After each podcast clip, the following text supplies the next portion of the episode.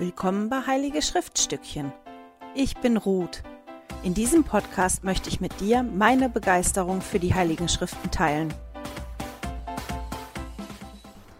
Hallo ihr Lieben, schön, dass ihr wieder mit dabei seid. Heute beschäftigen wir uns mit dem Buch Esther. Und für das Buch Esther kleben wir heute mein absolutes Lieblingsbild auf die Zeitlinie. Ich hebe die mal so hoch. Das kommt hier unten hin auf das große quadratische Feld mit der Nummer 31. Und nächste Woche werden wir nach, jetzt muss ich mal gucken, wo das hier oben ist, hier oben an der Zeitlinie weitermachen. Bei der Nummer 32. Zeitlich spielt die Handlung vom Esther-Buch so auch zu der Zeit von Nehemia und Esra, irgendwo dazwischen da drin. Wahrscheinlich so um 100 Jahre nachdem die Israeliten in Gefangenschaft nach Babylon geführt worden sind. Ich fand, das Esther-Buch war ein Buch, was sich unglaublich gut hat lesen lassen. Das erzählt ja eine Geschichte und das war wirklich so, als wenn man eine Geschichte lesen würde. Aber je nachdem, welche ihr Bibelübersetzung ihr habt, ist die Esther-Geschichte tatsächlich ein bisschen anders.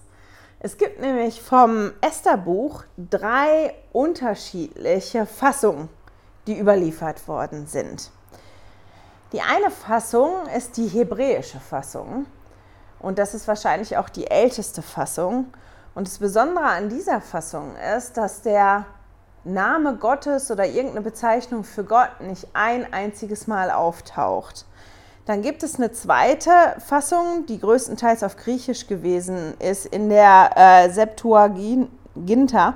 Ähm, das war, als die die ähm, Bibel dann übersetzt haben, die Bücher der Bibel übersetzt haben ins Griechische. Und in, dem, in dieser Esther-Fassung hat das Esther-Buch noch einen neuen, eine neue Einleitung bekommen und hat einen anderen Schlussteil. Und außerdem wurden verschiedene Sachen hinzugefügt, wie zum Beispiel Gebete von Esther und von Mordecai oder ähm, Edikte, die ausformuliert worden sind. Auch viele Einzelheiten oder Teile der Geschichte sind viel ausführlicher. Da wurden einfach Sachen hinzugefügt, zum Beispiel wie Esther dann nachher zum König geht das ist viel, viel ausführlicher und ein bisschen anders, als, es, als das normalerweise, nicht normalerweise, als das in der hebräischen ähm, Fassung ist. Dann gibt es sogar noch eine dritte Fassung, die ist aber, wenn ich das jetzt richtig verstanden habe, nicht ganz so bekannt. Die wird manchmal auch Alpha-Text, beziehungsweise, und das muss ich jetzt lesen, pseudolukatische Fassung genannt. Ist auch in griechischer Sprache und der Umfang und die Zusätze sind ähnlich wie, wie in der zweiten, in der anderen griechischen Fassung. Der Wortlaut erinnert aber eher an die, die erste, die hebräische Fassung. Und diese dritte Fassung hat sogar noch einen anderen Schluss.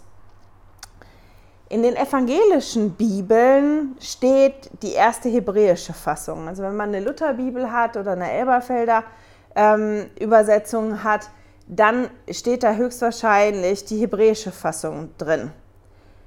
Ganz manchmal gibt es bei, bei den evangelischen Bibeln dann hinten aber noch wie einen Anhang. Man hat halt in, im Estherbuch diese hebräische Fassung und hat hinten dran nochmal einen Anhang, wo dann die Teile, die extra in, in dieser zweiten griechischen Fassung wären, ähm, die dann hinten dran stehen. In meinen zwei Elberfelder Übersetzungen nicht und auch in der App, in der Lutherbibel habe ich extra nachgeguckt da ist das auch nicht hinten dran. Aber es, laut Internet und Wikipedia und, und äh, Bibelkommentare.de, also ich war auf verschiedenen Seiten unterwegs, um das zu gucken, steht, dass es halt manche Fassungen gibt, wo das noch hinten dran ist.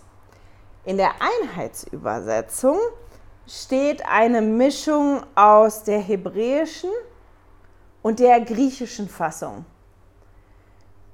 Man hat so quasi beides ineinander gemischt und dann kommt darauf an, welche Einheitsübersetzung man hat. In manchen ist das gekennzeichnet, dass da jetzt so wie so ein Stück eingeschoben ist und in anderen Einheitsübersetzungen ist es nicht gekennzeichnet. Also wenn ihr das Esther-Buch aufschlagt und bei euch der Name Gottes genannt wird und bei euch ähm, die Gebete von Mordecai und Esther vorkommen, dann ist es sehr wahrscheinlich, dass ihr so eine Mischform habt aus, dem, aus der hebräischen Fassung und der griechischen Fassung. Wenn das nicht drin ist, dann habt ihr die hebräische Fassung sehr wahrscheinlich bei euch in der Bibel, wo der Name des Herrn gar nicht auftaucht. Und ähm, ja, manche Stellen halt nicht ganz so ausführlich sind. Ich glaube, jetzt habe ich alles an Informationen dazu. Ich werde mich heute zum Großteil nur auf die ähm, hebräische Fassung beziehen, einfach weil das die, die erste Fassung ist und man wirklich weiß, dass die Dinge hinzugefügt worden sind, als, die, ähm, als das Esserbuch übersetzt worden ist ins Griechische. Und deswegen ähm, beziehe ich mich jetzt auf, auf, diesen, auf dieses hebräische Esserbuch. Genau. Und gehe gar nicht auf die Gebete und so weiter ein. Wie ich ja gerade schon gesagt habe, das Esther-Buch lässt sich total toll lesen und man könnte das wirklich auch anfangen, wie man Märchen anfängt. Es war einmal, es war einmal ein Königreich in einem weit, weit entfernten Land. Und der König, der feierte ein unglaublich langes Fest, wo er allen zeigen wollte, wie mächtig er gewesen ist. Und so könnte man das erzählen, weil so liest sich das wirklich. Auch der Aufbau der Geschichte ist ein bisschen angelegt wie im Märchen oder nicht. Es gibt da die Helden, es gibt den Bösewicht, der dann vorgestellt wird. Es wird gefährlich in der Situation für die Helden und die müssen eine Prüfung bestehen und am Ende geht alles gut aus. Auch wenn man sich das anguckt vom Aufbau, die Geschichte, ist das ähm, spannend, weil sich bestimmte Handlungsstränge wie gegenüberstehen und sich dann umkehren. Man, man hat, dass man auf der einen Seite den Aufstieg vom Bösewicht sieht und nachher den Fall und auf der anderen Seite ist der Fall und der Aufstieg von Mordecai dann ähnlich aufgebaut. Wenn euch sowas interessiert, kann ich euch nur das Video vom Bibelprojekt empfehlen. Einfach auf YouTube Bibelprojekt und Esther suchen, da landet ihr da drauf, das ist ein paar Minuten lang und die machen auch eine Inhaltszusammenfassung und erkläre ein bisschen was zu der Struktur. Ich finde das total spannend. Wir lesen ja dann von, von Esther. Eigentlich lesen wir zuerst gar nicht von Esther, sondern von dem König von Persien, der ein 180 Tage langes Fest feiert, ein richtiges Gelage feiert und damit seinem Volk und den anderen präsentiert, guck mal, wie reich ich bin, guck mal, wie mächtig ich bin. Und an dieses Fest schließt sich ein zweites Fest direkt an für alle, die da gewohnt haben, für alle, die wichtig sind. Und der König und seine Berater und die Gäste, die da sind, die sind wirklich betrunken. Die sind einfach sturzbetrunken zu dem Punkt, äh, an dem Punkt. Und den König und den Beratern, denen kommt dann die Idee, ähm, also dem König, bei mir steht, muss ich jetzt mal lesen, Esther 1 ab Vers 7. Am siebten Tag, als das Herz des Königs vom Wein fröhlich war, befahl er Mehumam, also sein ganzes dann die Auf, Aufzählung von den Eunuchen, ähm, die Königin Wastin, was, was die zu holen. Ich fand die Be Beschreibung nur so toll. Als das Herz des Königs vom Wein fröhlich war. Ist doch eine nette Beschreibung dafür, dass der wirklich sturzbesoffen gewesen ist. Ähm, dem kommt auf jeden Fall die glorreiche Idee. So, und jetzt lasse ich meine Frau noch rufen, die bekannt war für ihre Schönheit. Ich lasse die jetzt hier aufmarschieren in all ihrem königlichen Staat, um das auch noch zu präsentieren. Guck mal, was ich für Feste feiere, guck mal, was ich alles habe und die gehört da auch zu. Und die Königin, die weigert sich, die möchte nicht so vorgeführt werden. Und unser modernes Herz kann die doch verstehen, oder? Wer möchte gerne da kommen und da so vorgeführt werden? Wie, wie ein Preisochse, der dann vorgeführt wird. Aber zu der Zeit war das gar nicht so ohne, dass die einfach hingegangen ist und gesagt hat, nee, das mache ich nicht. Und genauso ist das auch angekommen bei denen, die alle betrunken gewesen sind. Der König ähm, war wirklich sauer darüber, der war wirklich wütend und auch die Berater und aus dieser, dieser Weigerung einfach vor diesem Betrunkenen hin und her zu laufen, ist dann eine richtige Staatsangelegenheit geworden. Und die Berater, die haben dem König dann halt gesagt, das geht nicht, weil wenn das bekannt wird, dass deine Frau das macht, ist kein Mann mehr in seinem Haus der Herr im Haus. Das funktioniert so nicht. Und die schicken dann halt ein Edikt los, ähm, wo drin steht, dass jeder Mann der Herr in seinem Haus ist. Und diese Königin was denn, die wird vom Hof verbannt. Ich nehme an, heute würde man sagen, der hat sich scheiden lassen, die ist auf jeden Fall verbannt worden. Diese König, Königinwürde ist der aberkannt worden. Und irgendwann wird der König halt so ein bisschen nüchterner und ähm, dem fällt ja dann auf, huch, ich habe ja keine Königin mehr. Und die Berater kommen dann und machen dem neuen Vorschlag und sagen halt, lass uns doch alle wirklich wunderhübschen Jungfrauen bringen, dass die kommen und von denen, aus denen kannst du dir dann eine aussuchen. Und das findet der König super. Und so passiert das dann. Der König, der veranstaltet dann quasi wie ein Schönheitswettbewerb. Wer ist die Schönste? Welche gefällt mir am besten? Die wird dann meine Königin werden. Und da, das, wir lesen dann halt hier in den Schriften, dass im ganzen Land die wunderhübschen Mädchen gebracht werden in den Königspalast und dass die erstmal aufgepäppelt werden. Ein ganzes Jahr lang werden die behandelt. Die kriegen gutes Essen, die Haut wird behandelt. Nach der Geschichte wurde ja im ganzen Land aus allen Schichten wurden ja die Frauen geholt. Und damit die dann wirklich schön sein können, die normal arbeitende Frau hat da ja nicht Zeit, sich ewig die Haut zu ölen und sich nur um die Schönheit zu kümmern. Und deswegen ist da halt wirklich diese Zeitperiode, wo die gepflegt werden, bis die dann wirklich schön, na, die sind ja schön, bis die Schönheit dann wirklich außerordentlich strahlt und die dem König vorgeführt werden können.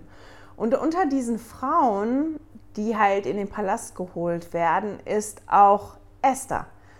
Wir lesen von Esther und dass sie weise ist und dass sie bei ihrem Cousin gelebt hat, bei Mordecai, und dass sie auch geholt wird in den Palast und dass der Mordecai dann ähm, ihr halt sagt oder ihr rät, es wäre besser, du würdest niemandem erzählen, dass du Jüdin bist. Und die geht da auch an den Hof und diesen Jahr, wo die da ist und, und ja, aufgepäppelt wird und, und die Schönheit noch mehr zum, zum Tragen gebracht wird, lesen wir davon, dass Mordecai wirklich jeden Tag ähm, geht und sich erkundigt, wie geht es denn der Erster? Und das ist total schön. Ich finde diese Sorge, die da drin ist und die wir lesen, ähm, fand ich unglaublich schön. Der, der Oberzuständige, der Obereunuch vom Harem, der zuständig ist für, für dieses Frauenhaus, der ist ganz begeistert von Esther und, und der gibt ihr besonderes Quartier und, und pflegt sie auch besonders.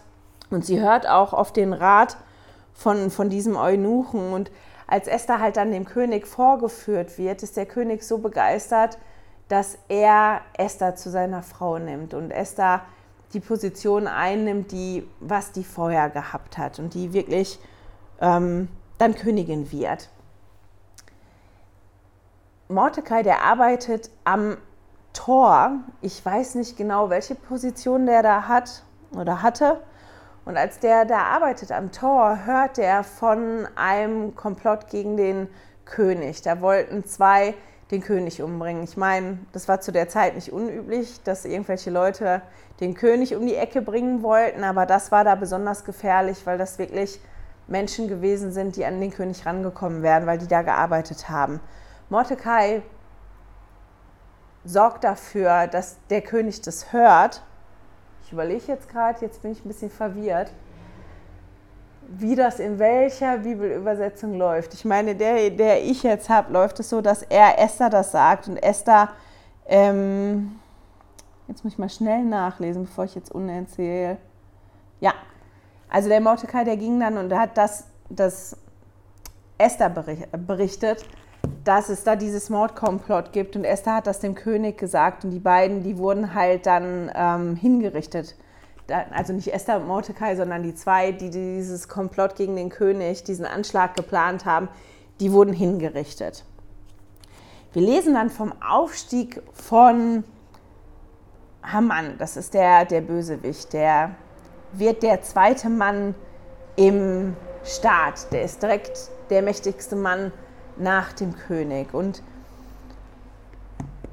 es wird halt erwartet, der König erwartet das und auch Haman, dass die Leute sich vor ihm niederknien und sich verbeugen vor ihm. Und Mordecai macht das aber nicht.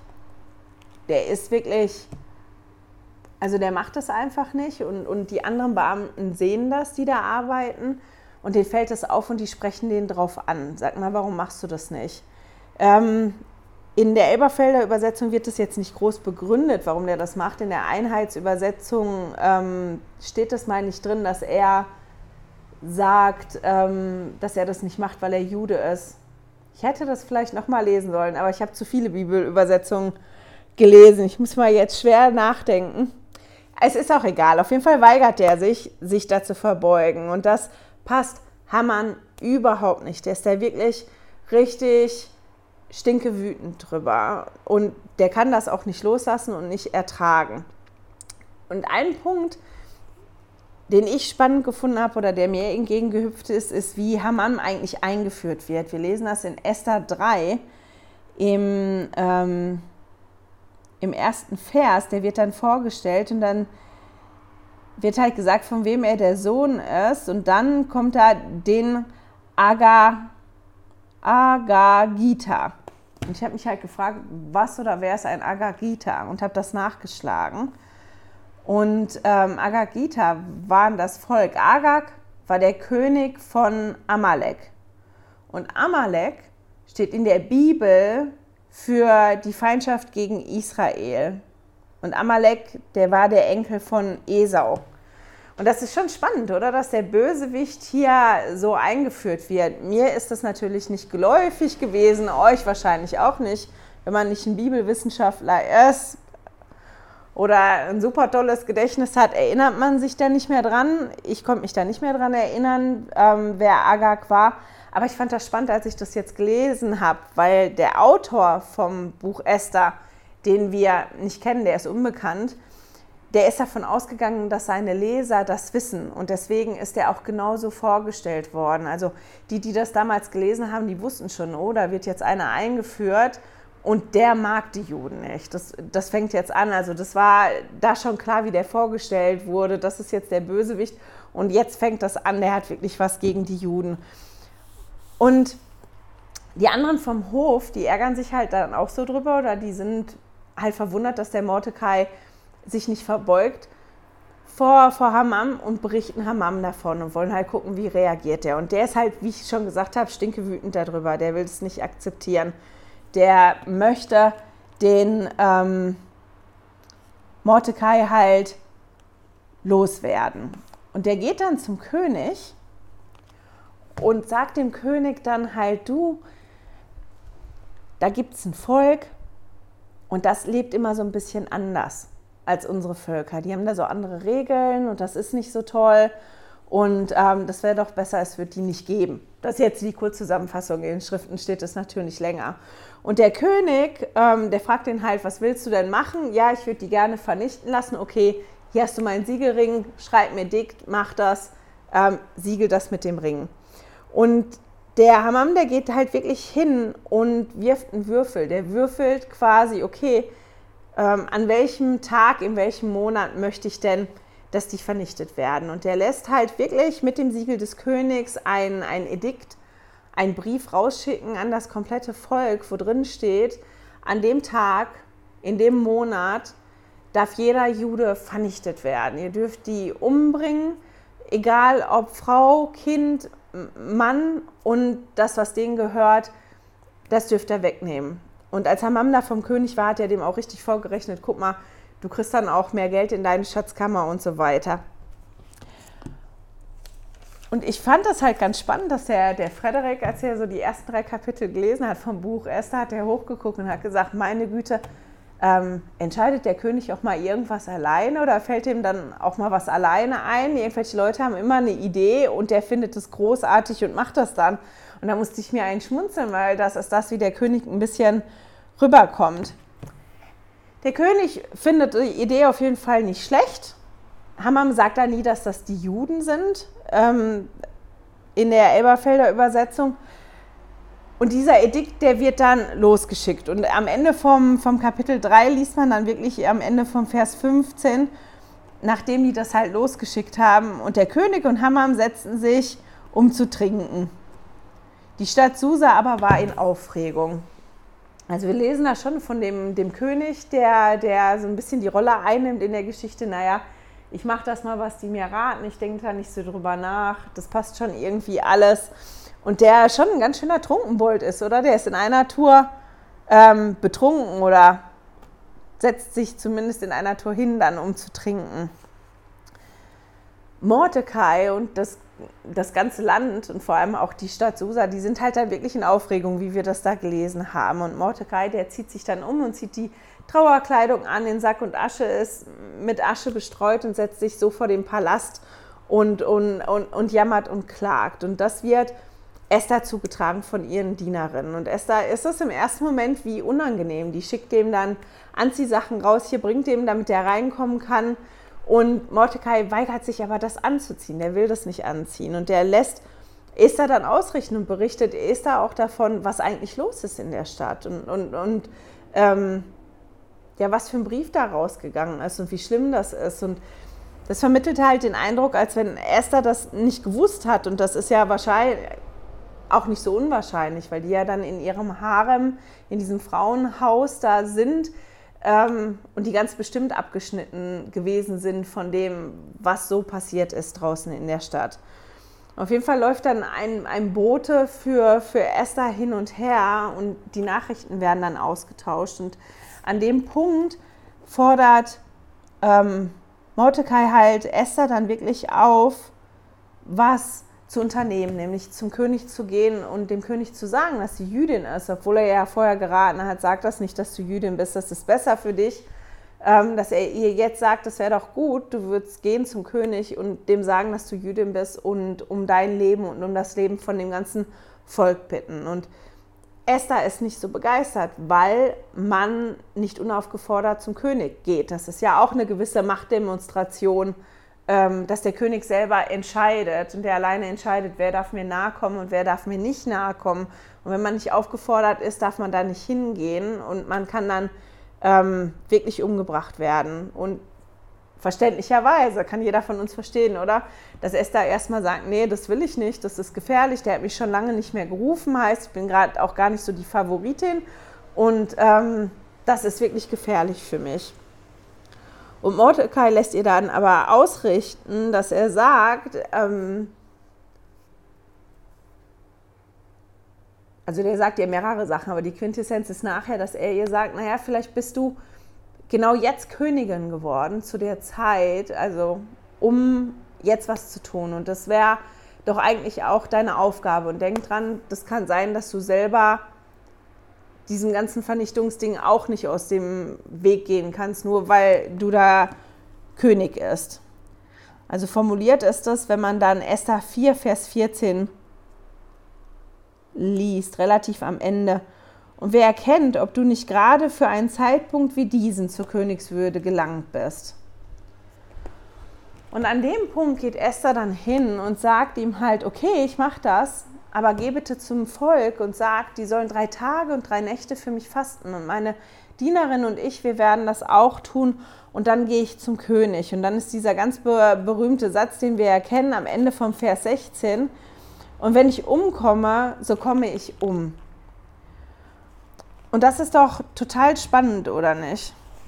Und da würde ich an dem Punkt gerne direkt eingehen auf, auf eins der Dinge, die mir so entgegengesprungen sind in der Geschichte. Das war so das allererste, was mir aufgefallen ist.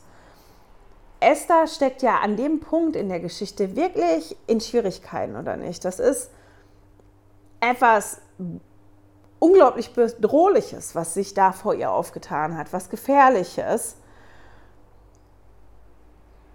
Und erst will sie sich da gar nicht drauf einlassen. Das ist ja eine Reaktion, die wir auch so kennen. Naja, ich kann da irgendwie rauskommen, ich möchte da eigentlich nichts mit zu tun haben. Ähm, eigentlich möchte ich das nicht so schwierig haben. Und das ist was, was ich zumindest auch kenne. Wer ist schon äh, begierig darauf, Schwierigkeiten zu haben oder schwierige und gefährliche Dinge zu meistern? Die meisten von uns jetzt nicht, also zumindest nicht freiwillig. Aber als sie sich entschließt, wirklich was zu tun, weiß sie, wo sie Hilfe bekommt. Ich fand total faszinierend, weil mir aufgefallen ist und vielleicht, weil das noch hängen geblieben ist von letzter Woche, weil ich da ja gesagt habe, all die Projekte, die Arbeiten, über die wir letzte Woche gesprochen haben, als wir über Esra und Nehemiah gesprochen haben, dieser Aufbau von, von Israel, von Jerusalem, von dem Tempel, das waren ja keine Ein-Mann-Projekte. Und auch Esther ähm, weiß zwar, dass sie alleine zum König gehen muss, aber sie weiß, dass sie die Dinge nicht alleine tun muss und dass sie Hilfe bekommen kann. Und sie weiß genau, okay, ich stehe jetzt an dem Punkt, ich habe mich jetzt entschieden, ich gehe das an, was so schwierig ist und was so gefährlich ist für mich. Und sie weiß genau, ähm, ja, welche Form von Hilfe sie haben möchte, an wen sie sich wenden soll. Und sie wendet sich halt ähm, ja an den Herrn, auch wenn Gott da ja nicht wirklich genannt wird, indem sie sagt zu ihrem Cousin, geh doch bitte zum Volk und sag zu denen, die sollen mit mir fasten. Und die macht das auch nicht alleine, sondern die bittet darum, ich möchte, dass ihr mit mir zusammen fastet, weil ich brauche das. Ich brauche jede Hilfe, die ich bekommen kann. Ich brauche jede Verbindung zum Vater im Himmel und jede Unterstützung. Und deswegen brauche ich jeden Einzelnen, ähm, der da mitmacht, der mit mir zusammen fastet, damit die Dinge richtig laufen, damit es richtig funktioniert. Und das finde ich total toll, dieses Wissen, dass sie Hilfe bekommen kann, wo sie die Hilfe bekommt und dass sie nicht nur entschließt, okay, ich faste, ich faste jetzt drei Tage und drei Nächte und dann mache ich das, sondern dass sie da wirklich drum bittet oder sogar richtig auffordert, bitte mach das doch für mich, damit das gut kommt. Und das finde ich total toll und das ist was, woran wir auch immer denken können. Wir haben ja so ein ganzes Potpourri an, an Hilfen, an Werkzeugen bekommen, einen ganzen Werkzeugkasten mit verschiedenen Werkzeugen, die wir benutzen können, wenn Dinge schwierig für uns werden. Und Esther hat sich hier für, für dieses Werkzeug, wenn ich jetzt mal bei dem Bild bleiben darf, des Fastens entschieden und hat halt darum gebeten, dass nicht nur sie dieses Werkzeug anwendet, sondern das ganze Volk, was in Susa ist, dass sie das unterstützt, damit dieses Werkzeug am besten genutzt werden kann und das Beste rausbringt. Und das finde ich ähm, wirklich beeindruckend. Und das andere, was mir da aufgefallen ist, ist dieses Vertrauen, was man sieht von Esther. Das Vertrauen darauf, dass es in irgendeiner Art und Weise so kommt, wie es kommen soll. Dieser Satz, den sie sagt, ja, und wenn ich umkomme, dann komme ich eben um. Okay, ich gehe das jetzt an, ich habe mich entschieden, ich hole mir die Hilfe, die ich kriegen kann und ich tue, was ich tun kann, was in meiner Macht liegt. Und danach vertraue ich darauf, dass es gut kommt. Und danach vertraue ich auf den Herrn. Und ich habe mir halt dann wirklich wieder die Frage gestellt, okay, wie gehe ich denn mit Schwierigkeiten um? An wen wende ich mich und wie ist mein Vertrauen dann, wenn ich wirklich all die Dinge getan habe, die ich tun kann? Ähm, habe ich dann genug Vertrauen auch in den Herrn und in, in dieses Werkzeug, was ich mir ja dann ausgesucht habe, dass das auch ähm, wirklich funktioniert? Nachdem Esther dann gefastet hat, zieht die ihren ganzen Königsstaat an. Also sie macht sich wirklich gut zurecht und, und geht dann zum König. Und da gehen die Varianten in der Einheitsübersetzung und in der Elberfelder wirklich auseinander. In der Elberfelder ist das relativ kurz gehalten, in der Einheitsübersetzung ist das länger. Die fällt dann in Ohnmacht auf dem Weg zum König, äh, nicht in der Elberfelder, in der Einheitsübersetzung, wo ja diese Mischform von der hebräischen und der griechischen Fassung ist. Da geht Esther wirklich zum König, die fällt in Ohnmacht auf dem Weg dahin. Auch als sie vorm König steht, fällt die nochmal in Ohnmacht. Das ist hier in der Elberfelder Fassung, die ja die hebräische Fassung vom, von der Esther-Geschichte wiedergibt, nicht so. Also die geht halt zum König, die steht im inneren Hof, der König sieht die, der ruft die zu sich, die ergreift das Zepter, das ist ja das Zeichen dafür, ähm, dass man wirklich näher treten darf und dass man nicht umgebracht wird, weil man sich ungebeten dem König genähert hat und der König fragt sie halt dann, was möchtest du denn? Ähm, ich gebe dir alles bis zur Hälfte meines Königsreich. Und an dem Punkt, wenn man die Geschichte liest, denkt man doch, boah, ja, und jetzt fragt die. Der sagt ja schon, ich gebe dir die Hälfte von meinem Königreich, jetzt frag. Und Esther fragt den König dann, ja, ich möchte dich gerne einladen zum, zu einem Festmahl bei mir, was ich mache. Und an dem Punkt, als ich das gelesen habe, jetzt habe ich gedacht, wieso machst du das denn? warum fragst du nicht direkt, warum lädst du den ein zum Festmahl? Aber sie lädt den König und Hammam ein zu einem Festmahl bei ihr zu Hause. An dem Abend, also bei ihr zu Hause, bei ihr in den Gemächern. Und die beiden kommen dann, der König und Hammam, die kommen und die haben dieses Festmahl und Esther ähm, richtet es aus und der König fragt sie halt nochmal, ja, aber was möchtest du denn von mir? Und wiederholt dieses bis zu einem halben Königreich, das gebe ich dir. Und auch an dem Punkt spricht Esther das noch nicht an, sondern lädt die beiden dann nochmal ein, am nächsten Tag zu kommen.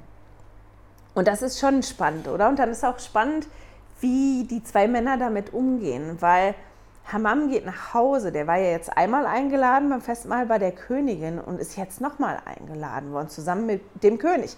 Das ist kein anderer eingeladen worden. Und der geht nach Hause und denkt, Mann, was für eine Ehre. Und der lädt halt seine Familie und seine Bekannten ein und ähm, erzählt denen davon. Guck mal, ich war da jetzt eingeladen, ich werde jetzt nochmal eingeladen, wie gut ich bin, wie mächtig ich bin, wie hoch aufgestiegen ich bin.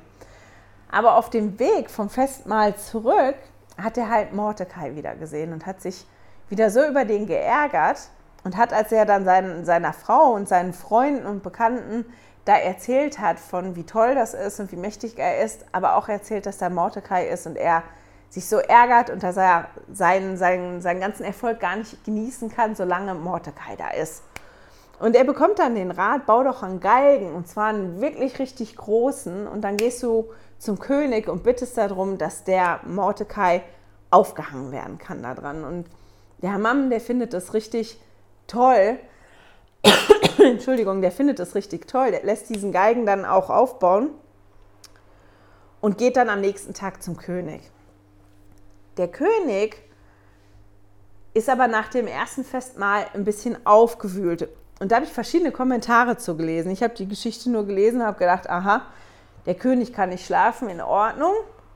Ich habe in manchen Kommentaren äh, zu der Geschichte aber gelesen, dass ähm, die schreiben, naja, der König war wirklich aufgewühlt, weil der war bei dem Festmahl und die Esther hat ja nicht nur ihn eingeladen, sondern auch den ersten Mann eingeladen und die druckst da so rum und das wäre so ein Zeichen dafür, dass er nicht schlafen konnte, dass er so aufgewühlt gewesen ist vom ersten Festmahl.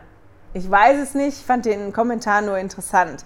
Es ist auf jeden Fall die Situation, dass der König in der Nacht nach dem ersten Festmahl bei Esther nicht schlafen kann. Und weil er nicht schlafen kann, lässt er sich die Chroniken des Königs vorlesen von einem Diener. Und in, dieser, in, in diesen Chroniken ist halt die Geschichte vermerkt, wie Mordecai dieses Komplott, diesen Anschlag vereitelt hat, weil er Esther benachrichtigt hat und das dann so zum König gekommen ist. Und der fragt dann seinen Diener, was haben wir Mordecai eigentlich Gutes getan dafür, dass er das gemacht hat? Und der Diener sagt, wir haben eigentlich nichts gemacht.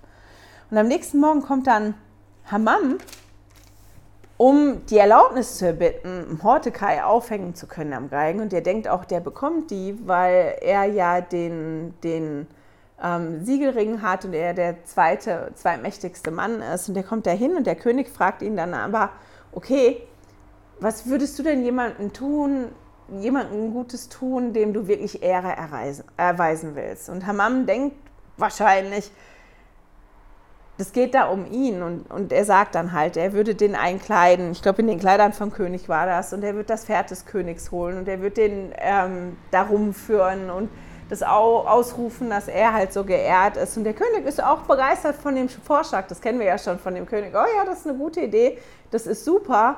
Genauso wie du mir das jetzt gerade gesagt hast, machst du das bitte mit Mordecai. Und das ist ja, dass wir so diesen Aufstieg gesehen haben und jetzt halt diesen Abstieg sehen, weil der, Morde, ähm, der Hammam natürlich total entgeistert ist. Der ist ja eigentlich gekommen, um Mordecai loszuwerden und jetzt ist er derjenige, der gedemütigt wird und Mordecai diese, diese Ehre zuteil werden lassen muss. Und der macht das dann, der läuft dann rum und die Frau vom Hamann sagt schon, oh, oh, das kommt nicht gut raus. Das kann gar nicht gut kommen. Und dann findet halt am Abend das zweite Festmahl statt. Und bei diesem zweiten Festmahl fragt der König Esther halt nochmal, okay, jetzt erzähl mir doch, was ist denn los? Und ähm, was möchtest du denn? Und Esther rutscht dann oder rückt dann wirklich raus mit dem, was los ist. Du hast dann Erlass gegeben, dass mein Volk äh, umgebracht werden soll und ich auch und das ist so schrecklich. Ähm, da müssen wir doch eine Lösung für finden. Und dann finde ich das interessant, dass wir das lesen in Esther 7, Vers 5. Da sprach der König und sagte zur Königin Esther, wer ist der und wo ist der, der sein Herz erfüllt hat, so etwas zu tun? Also das ist irgendwie so, als wenn der König das schon gar nicht mehr weiß, dass er das ja mitentschieden hat oder dass ja, mitentschieden, dass er zumindest Ja und Amen zu dem Plan gesagt hat. Hammam ist ja zu denen gekommen und der hat ja gesagt, ja, ist in Ordnung und hat sein Siegel da drauf gegeben und hat diesen Brief abschicken lassen. Ähm, und der ist halt dann wirklich aufgewühlt, als Esther dann zu ihm sagt, hier, das ist dein zweiter Mann, der, der hat das gemacht. Und der König, der, der steht dann halt auf, der ist halt wütend, auch weil er wieder betrunken ist, also vom Wein trinken und geht nach draußen. Und Hammam, dem ist natürlich klar, dass es jetzt wirklich gefährlich wird für ihn und dass das ähm, ja höchstwahrscheinlich nicht gut ausgeht für ihn.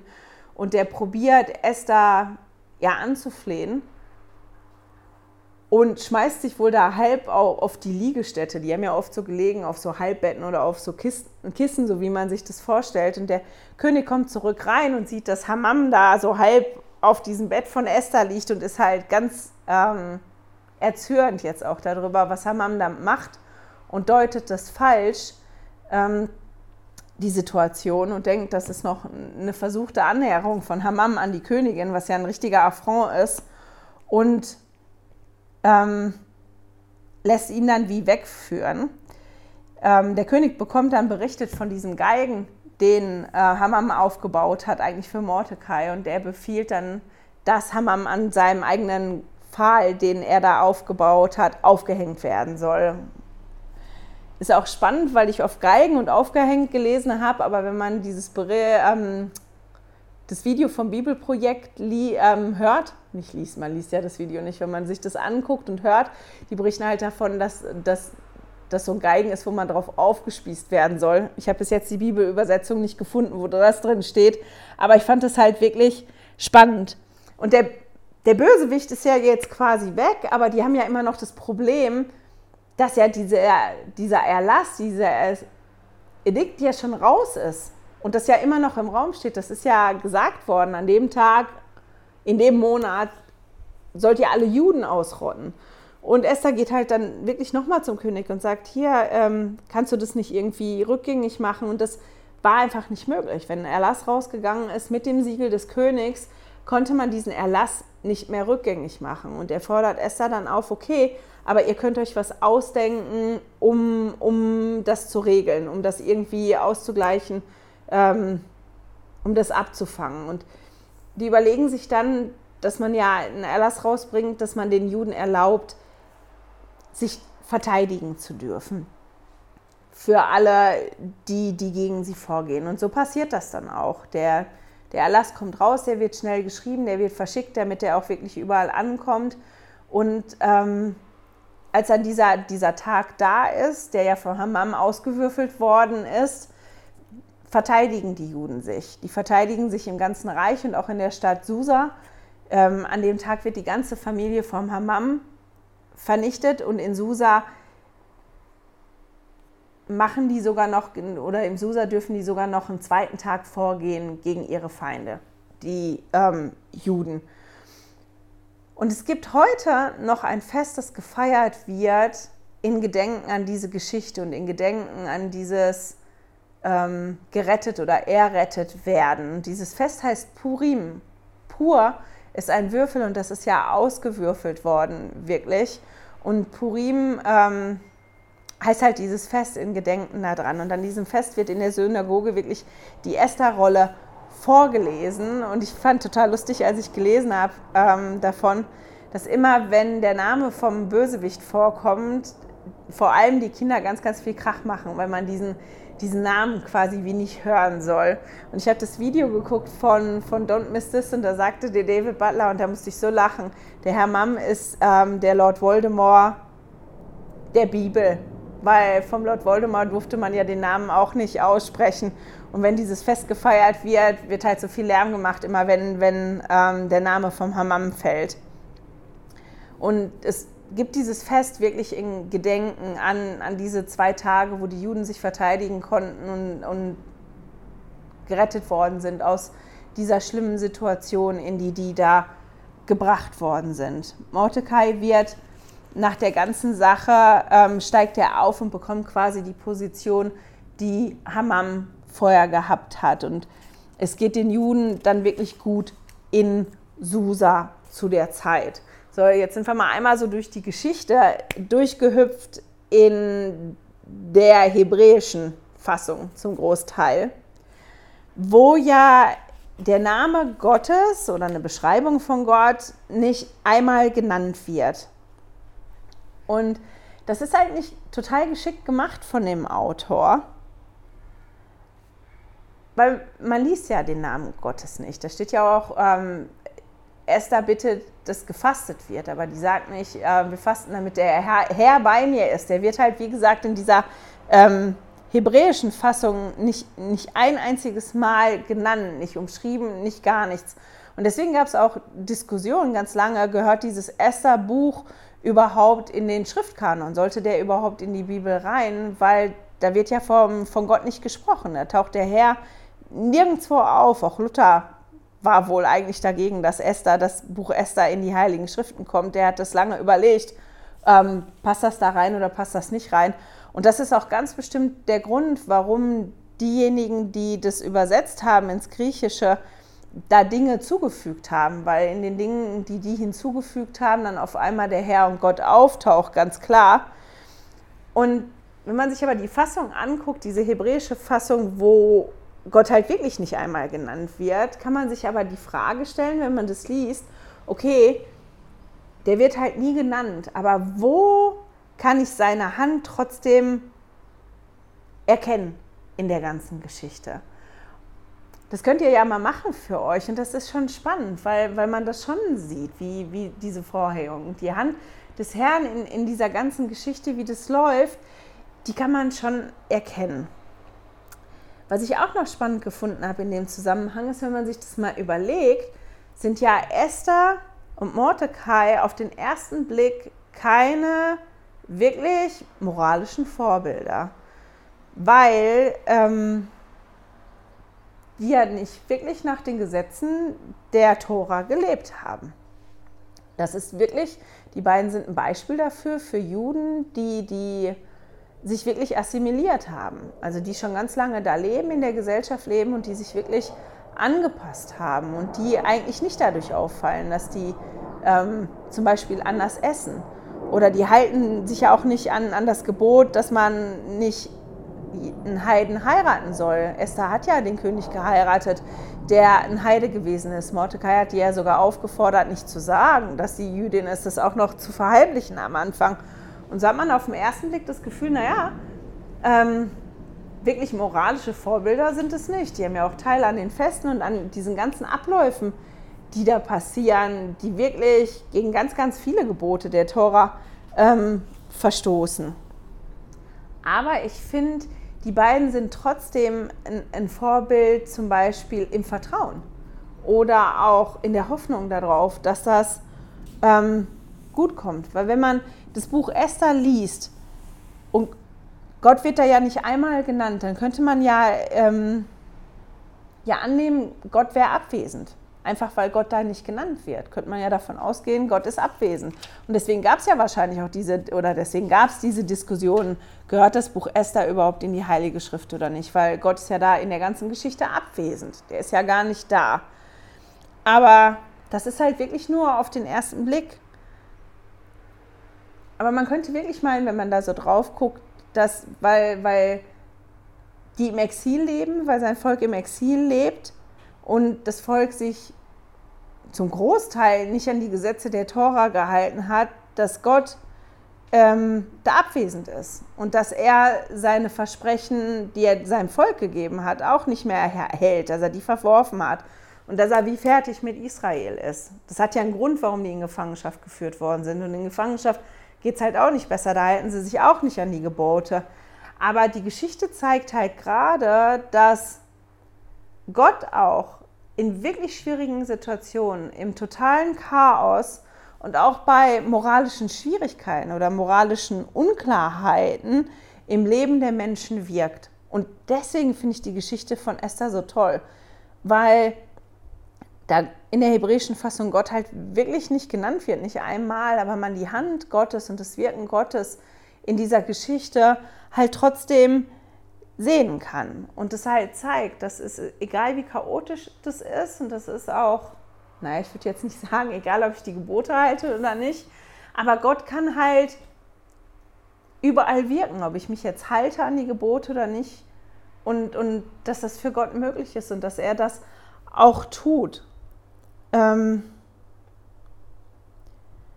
im, Im Bibelprojekt sagen die so einen Satz, den fand ich spannend. Also ich sage das jetzt mal mit meinen Worten. Die Geschichte fordert uns auf, Gott zu vertrauen. Ne, kriege ich jetzt gar nicht mehr um, habe ich so umformuliert, dass das eher meins ist. Aber ich finde, in der Geschichte werden wir, ich sage das hier jetzt wirklich mal mit meinen Worten, ähm, wirklich aufgefordert, auf Gott zu vertrauen, auch wenn wir überhaupt nicht erkennen können, wie es am Ende ausgeht und ob es wirklich gut ausgeht, so wie Esther das gemacht hat, weil daran ist die ein Vorbild. Wir sehen da Menschen, die, die in einer schwierigen Situation sind, die nicht so leben, wie Gott das eigentlich gerne von denen hätte und wie er das eigentlich auch gesagt hat, wie die leben sollen. Und dass Gott aber nicht hingeht und die in Stich lässt, sondern wir in der Geschichte da lesen, dass Gott uns wirklich da trifft, wo wir gerade sind, an dem Punkt, wie wir sind. Und dass ich nicht erst irgendwie sein muss. Ich muss nicht erst irgendeine Stufe erreicht haben oder irgendeinen Grad der Perfektion oder irgendwie äh, super gut dieses eine Gebot halten oder so und so viele Gebote halten, damit Gott in meinem Leben wirken kann oder damit Gott mir begegnen kann, sondern Gott trifft mich da, wo ich bin, wie ich bin. Ähm und das ist das, was, was mir so aufgefallen ist oder was ich so hauptsächlich mitnehme aus dieser ähm, Esser-Geschichte, dass egal wie schlimm es ist, ähm, der Herr sich dafür einsetzt, dass wir am Ende erlöst werden können und dass der probiert uns die Hand zu reichen und uns probiert zu helfen, uns zu entwickeln und weiterzukommen. Dass es das ist, worum es geht. Und ähm, dass er uns auch bei Schwierigkeiten und auch im Chaos und auch, ähm, wenn wir die Dinge nicht super toll machen und auch wenn wir die Dinge mal gar nicht gut machen, äh, begegnen kann und dass er uns helfen kann und dass das so wichtig ist, dass wir lernen, wenn wir in schwierige Situationen kommen, zu wem wir uns wenden sollten.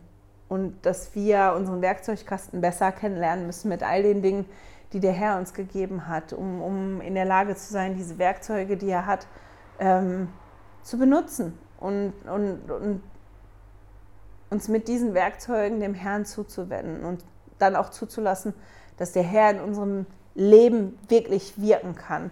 Und das finde ich ist ähm, was total Schönes, was ich mitnehme diese Woche für mich aus dem Esther-Buch. Das Esther-Buch ist total voll. Man kann da über ganz, ganz viele verschiedene tolle Sachen sprechen. Aber das waren jetzt so die Punkte, die ich für mich mitnehme. Ich hoffe, ähm, ihr habt auch was Schönes gefunden. Vielleicht irgendwas anderes, was euch entgegengehüpft ist. Ich wünsche euch eine wunderwunderschöne. Knoten in der Zunge am Ende noch. Ich wünsche euch eine wunderschöne Woche. Genießt die Sonne. Ich hoffe, es wird nicht zu heiß für euch. Und ich hoffe, wir hören und sehen uns nächste Woche wieder. Hey, danke fürs Zuhören. Dieser Podcast ist die Audiospur von meinem YouTube-Video. Wenn du mich also nicht nur hören, sondern auch sehen möchtest, findest du mich auf YouTube unter Heilige Schriftstückchen. Melde dich auf www.heiligeschriftstückchen.ch für meinen Newsletter an und erhalte Zitate und Links passend zu jeder Episode. Außerdem findest du mich auf Facebook und Instagram, auch unter Heilige Schriftstückchen. Auf Instagram allerdings mit UE statt mit Ü.